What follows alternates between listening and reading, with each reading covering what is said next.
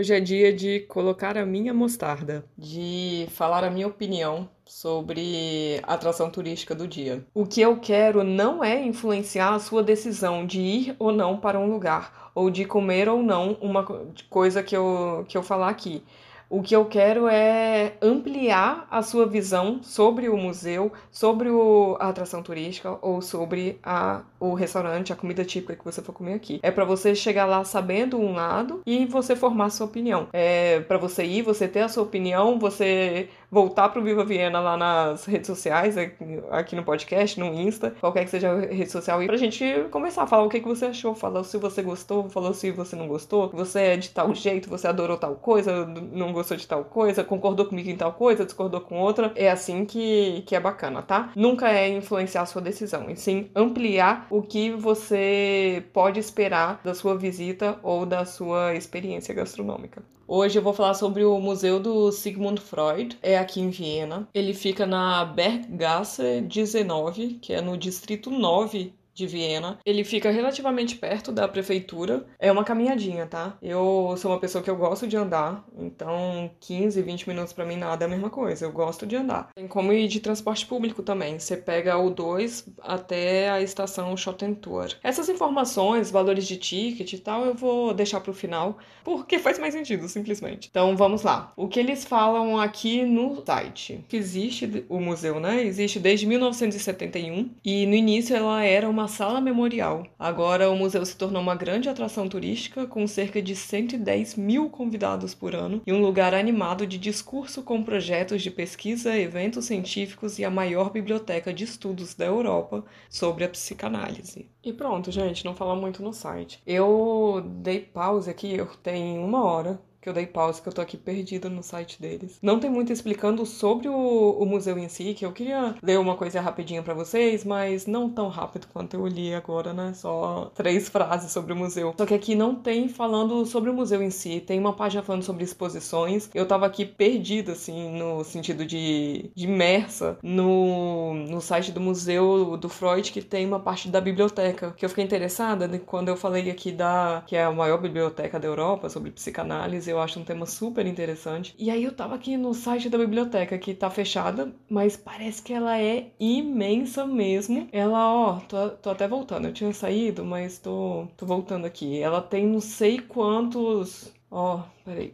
Cerca de 40 mil mídias Oferece uma coleção continuamente atualizada sobre Freud, sua vida e trabalho e exames interdisciplinares da psicanálise em várias línguas. Tem obra dele original desde a primeira. Não é maravilhoso? Só que essas, assim, as valiosas e muito antigas por motivos de conservação, né? Não é todo mundo que pode pegar, você tem que pedir e tal. Então deve ter todo um, todo um esquema. Mas várias obras lá, de revistas, livros para você pegar, simplesmente. Vídeo também tem, né? Mídia audiovisual para você pegar e ficar lá. Pena que o horário ele tá aberto só de uma às 16 horas e esse horário é impossível para mim, que eu já tô com a, com a filhota em casa. Esse é o horário da biblioteca, tá? Que ah, tá falando que tá fechado até 28 do 9. Então, e hoje já é 7 do 10, eles não atualizaram no site. Vamos ver como é que é isso da, da biblioteca, mas nossa, tô com muita vontade de ir. Não sei quando que eu vou conseguir ir por causa da minha filhota, mas tô bem interessada. E aí o museu em si, ele passou por uma reforma. E a última vez que eu fui foi no, em 2018. Então a, a minha opinião vai estar tá defasada, né? Eu não, eu não sei se eu ainda vou ter a mesma percepção depois da reforma, até porque eu não sei qual foi o tamanho da reforma. Mas o que eu achei quando eu fui em 2018 no Museu do Freud é, é bem pequeno, porque o museu ele é dentro do, do apartamento do Freud. E o apartamento do Freud também era o consultório dele. E aí eram, sei lá, dois dois, três quartos e é como um apartamento mesmo. Então não é pequeno para um apartamento, mas é pequeno para ser um museu. A gente espera uma coisa maior de um museu. E não tem como entender nada, ou não tinha antes da reforma. É, eu não sei se tá diferente agora, né? Eu falei, mas estou frisando aqui. Antes não dava para entender nada sem o guia em áudio. E o guia em áudio não tá incluso no valor do ticket. O ticket já é caro, é uns 14 euros por adulto, e ainda tem que pagar o,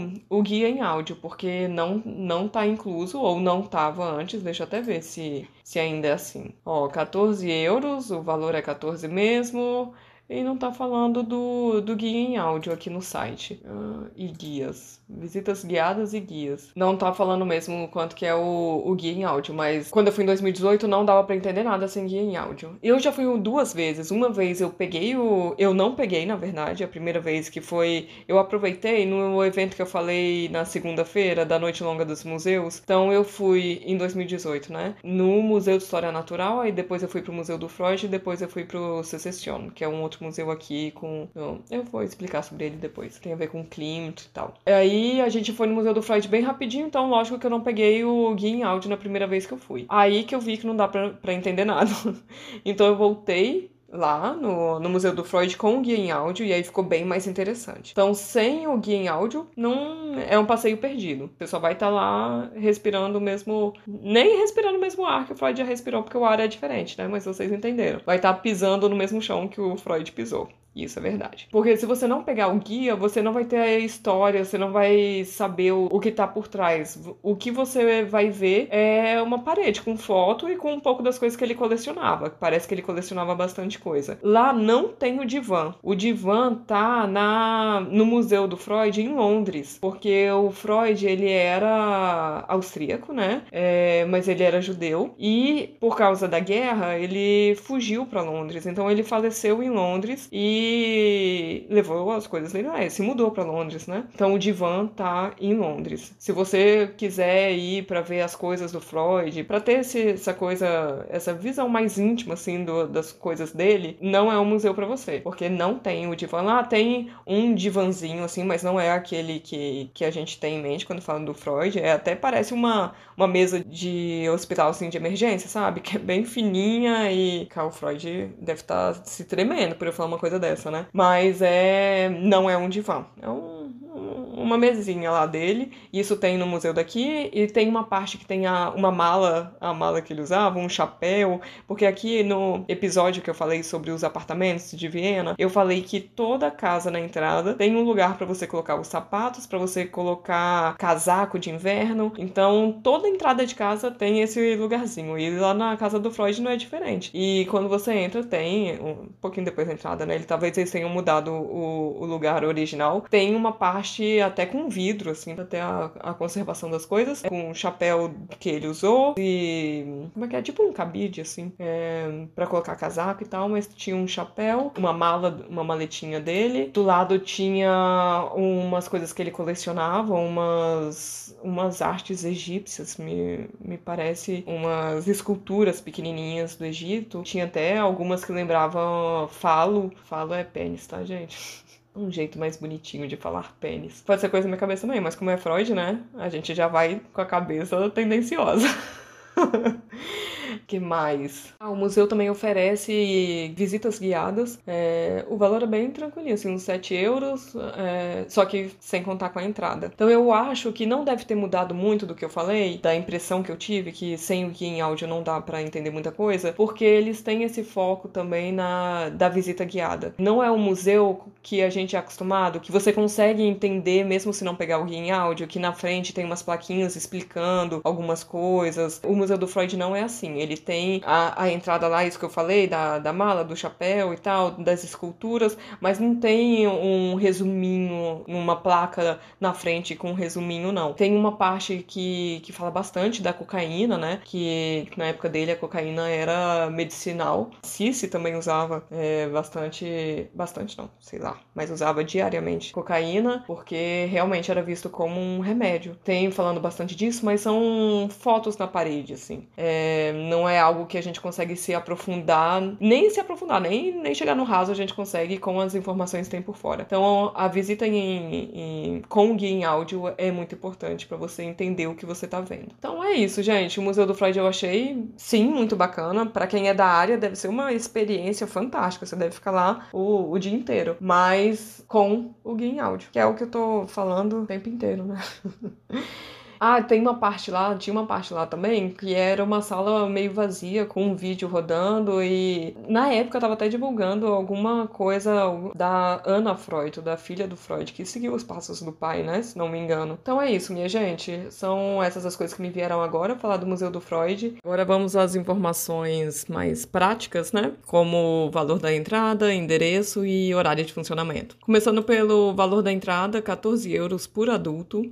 Senhores com mais de 65 anos e pessoas com deficiência têm um desconto de 4 euros, então eles pagam 10 euros. Estudantes menores de 27 anos pagam 8,50 euros. E estudantes menores de 18 anos pagam 5 euros. E crianças até 12 anos não pagam. O endereço eu já falei no início, mas vou falar aqui de novo. É Berggasse 19, vou deixar na descrição também. Fica no nono distrito. Tem como ir com transporte público, eu vou deixar tudo aqui na descrição. E os horários de funcionamento. Segunda e terça tá fechado, então só abre de quarta até domingo, abre feriado também, das 10 às 18 horas. Se você conseguir ir sem mochila, se você conseguir ir com bolsa pequena, é aconselhável, porque não pode entrar com mochila e nem com bolsa grande. Você pode ir, tem lugar para você deixar lá, tem um armário para você deixar, mas se você for mais apegada, né, tiver coisa de valor, não vai acontecer nada, tá, gente? Porque vai ver, é um armário dentro do museu. Mas eu sou o tipo de pessoa que eu fico, se eu deixar minha carteira numa bolsa, pode ser no armário do, do Vaticano, eu vou ficar preocupada, ficar pensando, caraca, minha vida tá dentro daquela bolsa que eu faço agora, vou ficar preocupada o tempo inteiro. Se você for dessas pessoas, se você for que nem eu, você vai com uma bolsa pequena para não ter que deixar lá na frente, tá bom? Então é isso, minha gente. Se eu gostei ou não, não importa muito. Se você tem vontade, é, vá visitar. Não é, ah, a Letícia falou que não é legal, então eu não vou. As pessoas são diferentes, as pessoas têm gostos diferentes. Eu falo a minha opinião aqui para você já ir esperando, ou pra você falar, pô,